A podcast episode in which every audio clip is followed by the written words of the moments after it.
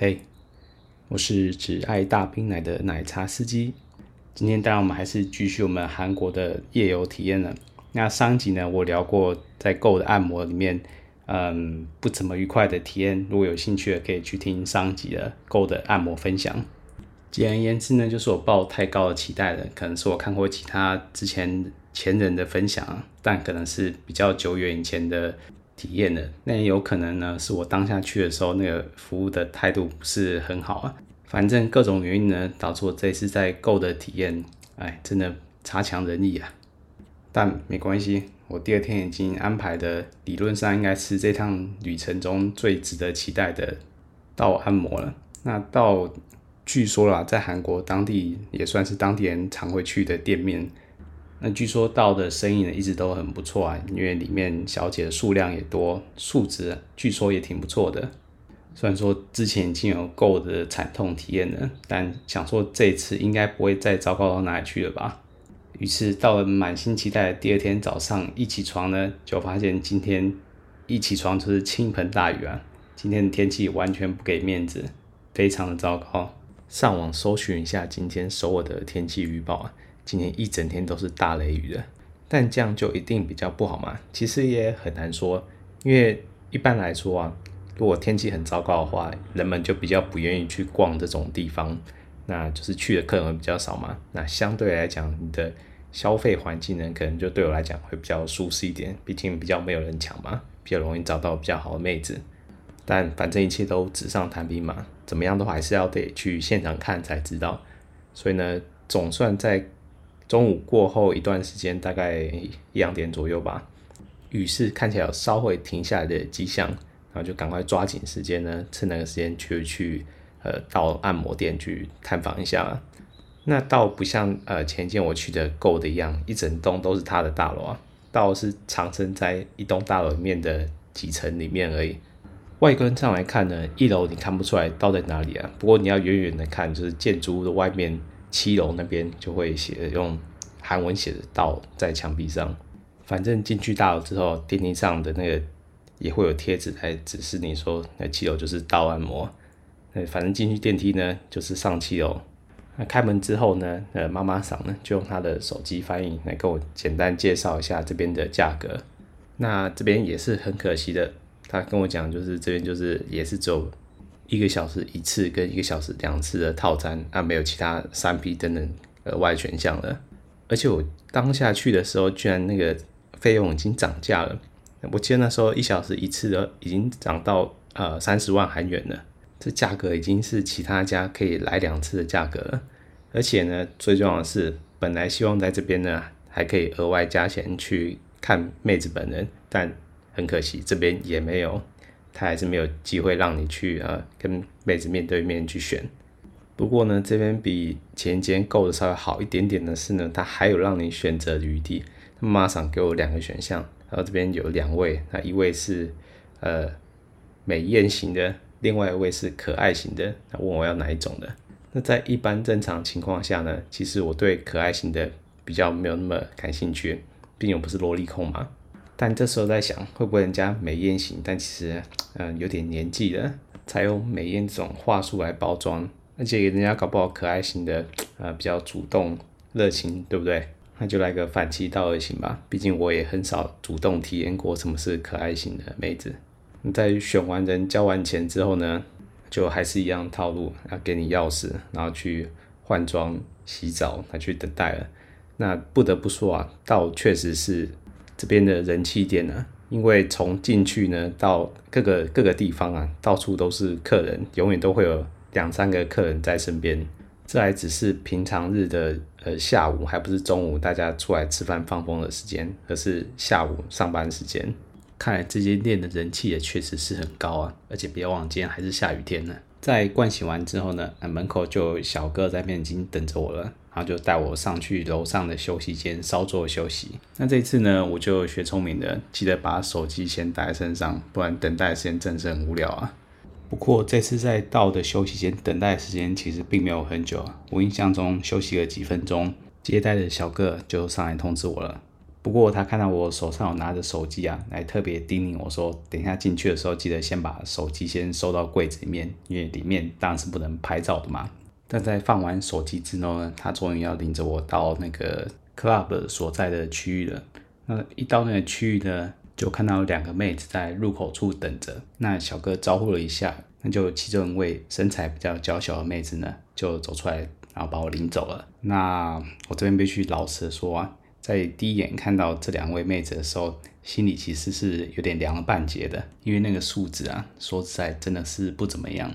主要呢，第一点是这个温度啊，怎么感觉可以跟昨天够的遇到的那个妹子一较高下了？这个起码都轻手起跳了。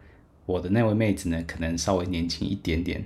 那另外那位妹子呢，可能就是那位所谓的美艳的妹子嘛，妆是真的化比较浓啊。不过那个熟度呢，几乎可以跟我昨天遇到那位妹子差不多了。但是无论如何啊，这两位起码都是三指头起跳是没有问题的。至于我选这位可爱的妹子呢，呃，其中我想到能跟可爱挂上关联的，也许就是她的身材吧，真是非常娇小，应该可以说是瘦小，这就真的完全不是我菜啊。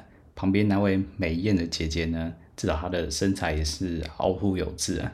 如果可以关上灯，硬要选一位的话，我可能会选这个美艳的姐姐啊。那我眼下这位可爱的妹子呢，她还有一个特点，也许就是她的。短发吧，或许多了一点年轻的气息，但是配了一张稍微国字脸的脸型啊，真的是还是有点不忍直视啊。唯一可以称得上是优点的是，她全身上下，包括她脸蛋，几乎是没有动刀过的，整个就是很天然。不过嘛，他走在路上，真的跟路人也不会有什么太大的区别了。凭良心说啊，这两位妹子的素质呢，我一般在比方说金鱼缸或是有所谓的选秀情况下。通常是一眼就马上忽视那种素质。我回去还特地翻了到他们的官网啊，发现我在官网上找不到这位妹子。这个估计是就算是把脸码起来了，这个身材也是很难跟其他所谓的照片里面的妹子匹敌啊。虽然我也不知道旁边的照片是不是真的真有其人就是了，但反正钱也花了，也不可能拍拍屁股就走了。我反而比较担心，等一下是不是真的硬得起来了。但反正既来之则安之吧。就让短发妹带着我去他们的 club 的地点。那那个地方呢，严格来说，其实就是一个空间，把它隔成好几个小房间，然后中间有一个小小的走道。那走到前面呢，就放了几张椅子。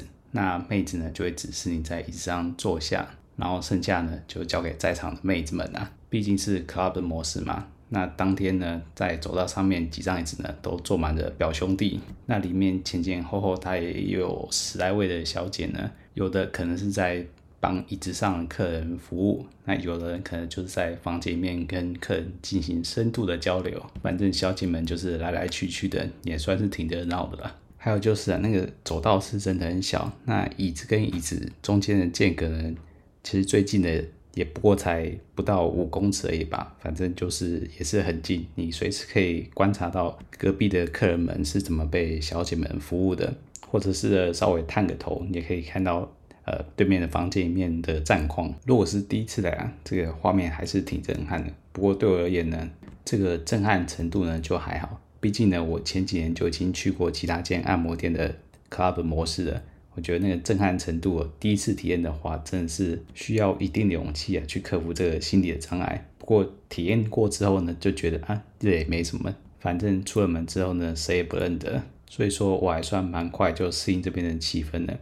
那就做定位之后呢，短发妹就直接来帮我把浴衣挂在旁边呢，就直接往我奶头跟小老弟招呼起来了。那玩弄了两下，哎，发现哎，好像硬度差不多了。就直接开始演奏起了乐器，那另一边就有一位长发妹呢，就溜过来招呼我的上半身了。那不得不说啊，这位长发妹啊，素质就好多了。那我有机会呢，就往全场稍微纵观了一下，平均而言啊，这边的妹子大概都在三十上下左右吧。那有的感觉这个嫩度还是可以的，但一半以上呢，大概就是稍微有点熟度的。比方说，像我开头的遇到那两位，然后讲到颜值的话，我觉得整体来讲是还可以接受的，有些确实是还算不错的妹子。整体素质言的话，如果真一字排开，大约有两三位妹子的颜值跟身材呢，我觉得是挺 OK 的。那可能还有一部分我是还可以接受的，但大概有一半真的就比较抱歉的。比方说，他可能收到有点超过你的界限了，或者是呢，他整形整到有点太夸张了。不过再怎么样的妹子啊，至少韩妹的一个优势是呢，你几乎没有看到身材是比较臃肿或是比较圆润的妹子，大部分的身材呢都算锻炼的还可以，或者是稍微偏瘦一点。不过呢，是对我个人而言呢、我相信还是蛮多人喜欢骨感一点的女性。相较于在台湾或甚至在日本的风俗业，有时候还是会看到一些比较丰满一点或是圆润一点的妹子。在韩国我几乎是没有看过。那在鉴别完之后该怎么说呢？只能说自己运气不好。我不确定是不是店家刻意安排的，这我无从得知啊。总之把重点拉回到椅子上好了。那在另外位妹子开始扶我的上半身之后呢，那原本我那位短发妹呢就跟她交换。变成短发妹帮我填胸，那另外一位妹子呢就继续帮我吹。不过他们两个吹功呢，我印象都都中规中矩，没有什么特别的印象，也没有什么特别的设计啊，或是吹得特别深都没有，感觉就有点像是按表操课吧。那这时候呢，就本来短发妹子就离开了，换另外一位妹子呢继续招呼我的上半身。那这时候呢，就换短发妹去拿待会活动需要用到的小雨衣了。那就直接在椅子上呢，就穿戴好，他就直接背对我坐上来，就直接骑乘起来了。我们就直接在走廊上深度交流，顺便来观察一下其他客人的进度到哪里了。不过这个短发妹骑上来交流的时间并没有太久，那个频率呢也没有特别的快，毕竟呢我只有 ES 嘛，那我一下子就把它炸出来了，不知道是不是之后就没戏了。不过呢，反正我前一天已经有来过一发了。那毕竟加上今天这个妹子呢，算不上是我的菜，所以呢，今天这次要直接坐上去炸出来也没那么快。反正大概过了也没一会儿，那妹子就下来了，就拿掉套子，然后就领着我到其他的空房去。那这房间里面的配置呢，也是大同小异，就是里面的房间摆张床，然后后面呢就是直接接给浴室。那浴室里面呢还有一张水床，我看到蛮多按摩店呢都有这张。浴室里面都还有这张水床，但是我几乎都没有体验过。那这次在淋浴的时候呢，就问一下妹子说：“你们现在还有在使用这个水床吗？”她说：“嗯，现在都没有在使用这个水床了，就直接冲澡而已。冲完澡擦干之后呢，就直接在外面的床上呢用润滑液 play。我个人的猜测是，也许这个润滑液的 play 啊，原本是要在水床上进行的，只是后来呢。”直接在干床上进行呢，可能还比较安全一点。反正直接擦一擦，就直接可以进行之后的交流运动了，可能还比较省事一点。那这里大概是几乎现今去按摩店会体验到流程嘛，特别是在进到小房间之后，反正呢，第一开始呢就是先去淋浴，淋完后身体擦干，就是躺在床上先趴着，然后就是润滑液的 play，让妹子的身体呢在你背上漫游，然后再就是蛇游，就是帮你。全身上上下下全部用舌头舔一遍，然后再就用嘴巴拔罐，也是上上下下吸了一遍，然后最后呢再用独龙钻收尾，那几乎套路都是一模一样的。最后翻正啊，然后在小楼底吹奏一下，就可以直接开始活塞运动了。这几乎已经成为表定行程了，几乎所有的妹子呢都走这一套，包括独龙钻也是。那顶多有些小姐可能还会额外再送你六九，如果你愿意舔下去的话啦。不过，反正以上这些流程呢，几乎都是我在每一间按摩店都会体验到的，没有例外。那包含这位短发妹呢，也是一向不辣。只是说呢，她的身材真的是稍微干瘦了一点呢、那个胸大概也只有 B 吧。那如果身上没挂什么肉啊，如果在上面在漫游，实在是没有什么特别的感觉呢。不过就当我趴着，然后她在我背上扶的时候呢，就注意到，哎，怎么门口站了一位大叔啊？然后认真一看才知道，哦，原来是大叔前面骑了一位妹子，然后就在门口呢边奋战边看我们的妹子呢帮我服务。只能说这位大叔啊，还真的蛮享受这个 club 模式的氛围啊，把握机会到处观战助兴啊，这点我还要多学习学习，要再更放得开一点。那短发妹之后的蛇油啦、嘴巴冠啊，跟毒龙也是做的蛮彻底的。虽然没有像昨天 Gold 那样的三进三出啊，不过就时间上而言呢，也算是够诚意的了。那这样整套功夫下来啊，就算妹子再怎么样没那么可口啊，该硬还是会硬的啊。所以翻正之后呢，其实吹没几下就直接骑上来了。但至于交流过程，说实在我还真的没有什么特别的印象。毕竟要脸蛋跟身材都不是我菜的情况，还真的挺少的。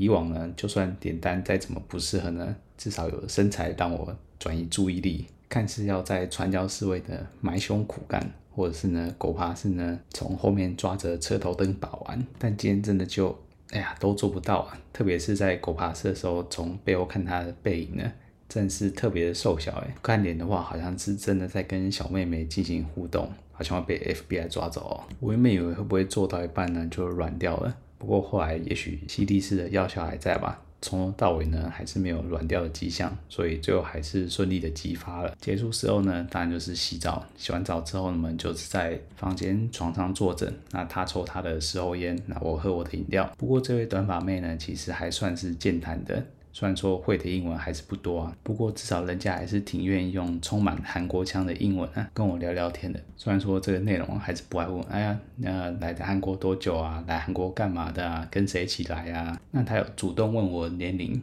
那按照惯例呢，我一律都是先让妹子猜。那妹子一直觉得呢，我应该就三十出头岁而已。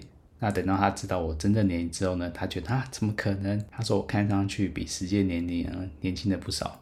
那他也很大方告诉我说，他现在就是三十二岁。虽然说我是有一点点怀疑，毕竟他看起来可能比三十二还再成熟一点点。不过毕竟在这种环境啊，又烟又酒的，没有特别保养的话，说三十二其实也不算离谱。不过就是这一行的嘛，毕竟年龄多多少少都谎报。但至于实际多少呢？这我们也没有必要去深究了。那我就顺势问他一下，这边妹子大概的年龄层呢？那他说这边妹子大概从二十五六岁到三三三四都有，那这确实蛮符合我观察到的，就是说里面可以观察到比较年轻的妹子，大概就在这个区间带。那有些比较成熟的，可能就三十几岁了。所以像他呢，确实是那一批里面也算是比较成熟一点的。那我问他说，哎，在这边做多久了啊？那他说他其实也才刚做一个月而已，而且他说这是他第一次从事按摩这一行。那真是蛮辛苦的。他说主要是要不停的洗澡啊，毕竟每服务一个客人就要陪他洗一次澡，还要做些服务。那洗着又要擦干，又要再迎接下一位客人，所以说每天洗那么多次澡呢，皮肤就会特别的干。所以说他在每次完事呢，身体都要再擦一次乳液。其实稍微想想也知道，他们做这一行真是辛苦钱呢、啊。除了他提到这些啊，他要提供这些服务啊，完全都是体力活。还要跟不同的妹子啊交换不同的客人，这个风险啊也是不算小的。所以我在猜啊，也许他们在疫情之后啊，这些被疫情影响的风俗业啊，要再复工，可能也真的遇到人力短缺的问题啊。毕竟一般的服务业都有这样的现象了，那更不用说这风俗业了。疫情后一解禁啊，连国门也解禁了，这么多国内外的游客啊，一次性挤进来，报复性消费，感觉出来这个需求啊，完全无法满足，所以只好降低标准啊。以前可能无法在风俗业生存的妹子，现在都可以了。反正现在需求就是多嘛，反正只要有动，不要太离谱，肯服务，那可能就有工作机会了，至少可以用来打发像我这种。不会讲韩文的外国人，反正你们也是久久才来韩国一次，那这个就派这些妹子去打发就好了。不过这边虽然短发妹啊，我在这边是闲到不行，不过人家的态度呢跟服务还是挺不错的。毕竟人家为了生计出来赚辛苦钱呢，就不要苛求太多了。那最后时间也差不多，电话打上来了，那就就领着我出去，那就跟楼下小哥哥交接了。最后当然就是换装完拍拍屁股闪人了。不过这边啊，我出去的时候才发现，哎，我那个钥匙锁啊，还锁在柜子上面，忘拿出来了。我本来想再走回去拿出来的，不过小哥说啊，没关系，如果他就锁在柜上面的话，他们等下去处理就好了，我就可以先走了。不得不说啊，就服务而言呢，到这边的服务小哥的整体态度啊，真是比我昨天在 Go 那边体验的是好的非常多啊。但其实应该说，这边感受到的服务呢，其实是一般按摩店该有的水平吧。那我在 Go 那边真是一个例外了。那在这边遇到小哥呢，不是只有一个人而已，是大家的态度都还蛮客气的。但这个价格啊，和这个数值啊，我确实是有点不满意啊。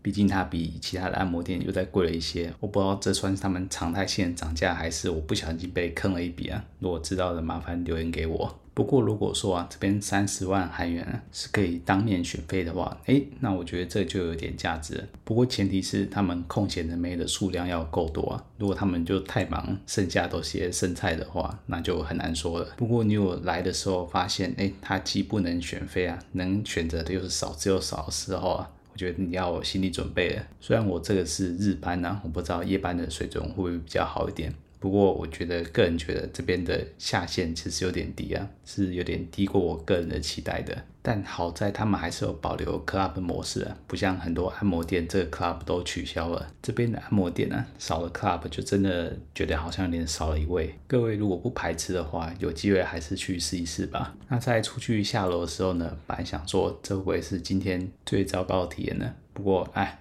一山还有一山高啊，今天不顺心的事情太多的是呢。这我们之后再慢慢聊。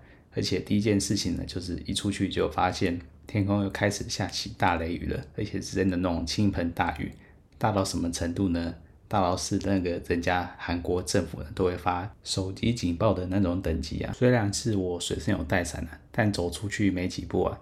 下半身跟鞋子都全湿了，那个雨势是大到啊，你连过街去便利商店买个东西都懒了，逼不得已只好躲到附近的巷子里面找间快餐店去解决一餐。话说回来啊，现在首尔很多的这种餐厅啊，都已经有点餐机了。虽然点餐机的界面都是韩文，但至少界面要干嘛大家都知道，所以只要点一点呢，卡刷一刷就可以直接坐下来用餐的，连跟店员打个招呼都不用，其实还挺方便的。